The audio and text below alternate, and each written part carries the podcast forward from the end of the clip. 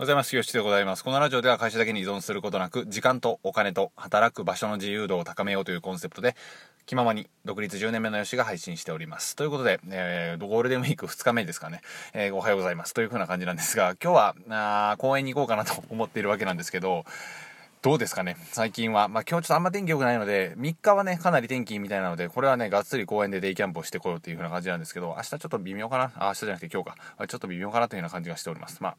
このまとまった時間をね、うまく活用して、えー、やっていきましょうということで、僕もコンテンツしっかりと作っていきたいと思います。で、今回は、あの、福利っていうふうな言葉ですよね。まあ、人間の最強の発明は福利だみたいな感じのことを言ってね、えー、例えば100万円を預けておけば、111万、えー、なんだ、あの、福利で回していけばどんどんね、増えていくみたいな話をね、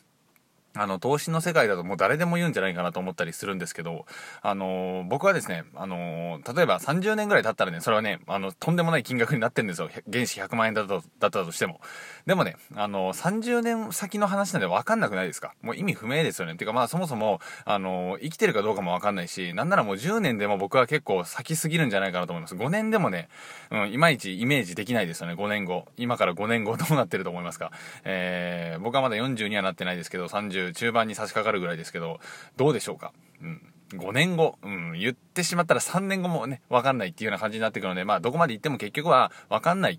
という感じなんですよね。えー、で、以上ですっていうような感じで終わらないんですけど、で、何が言いたいかっていうと、もっとね、高速で回転させていく必要があるってことです。えー、福利であったとしても1年待つとかじゃなくて、もう明日、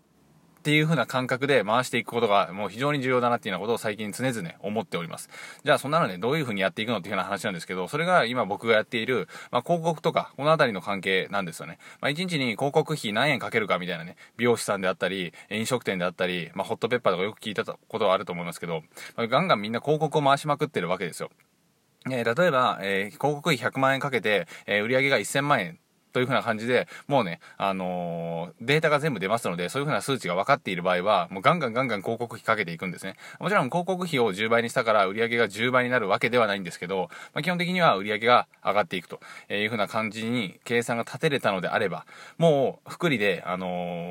ー、1年後に広告費をプラスしようなんて思わなくていいわけですよ。つまり、次の日、明日に10%でも福利で回した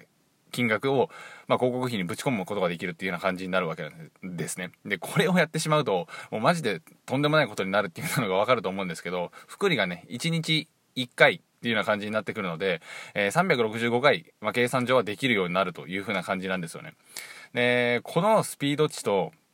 まあ、えー、何て言うんでしょう。投資の1年1回の、えー、福利効果とかっていう風な感じで考えていくと、もう全然違うんですよね、土壌が。えー、もう土台が、土俵が全然違いすぎるぐらい圧倒的なんですよ。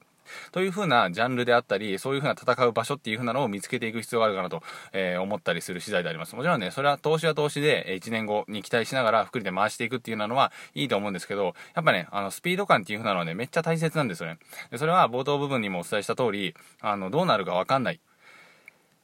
まあ、1年後、3年後、5年後、この辺りね、全然どうなるか、全然わかんないんですよ。うん。だからこそね、今できることっていう風なのを今日単位でやっていく必要があるかなと思っていて、例えば、長期的な目標もね、立てるといいと思うんですけど、やっぱね、あのー、3年後に脱サラしますとか、3年後に起業しますとかっていう風な、えー、目標を立てたとしても、その現状ってね、もう全然変わってるんですよ。もうたゆ立ってるってやつですね。たゆたうっていう言葉あると思うんですけど、あの、定まんないんですよね。だから、長期的な目標を立てるというよりかは、なんならもう1年後でも遅いぐらいで、半年後でも僕は遅いかなと思っていて、まあ、3ヶ月後もよくわかんないし、1ヶ月後も短いな、あじゃなくて長いなと。えー、じゃあ1週間後いや、はたまた、え、いや、もしかしたら今日かもしんないみたいな感じで、今日のね、段階まで、あのー、引っ張ってきて考えるべきなんですよ。で、その、長期的な目標を、まあ、みじん切りにして、じゃあ今日何すべきなのかっていうようなことが導き出されていって、あ、じゃあこれしていったら、だんだんこういう風になっていくなという風なのが分かっていくから、結果としてその目標が1年後達成されている。気づいたら達成されていたっていう風な感じになると思うわけ、えー、思うわけなんですね。うん。なので、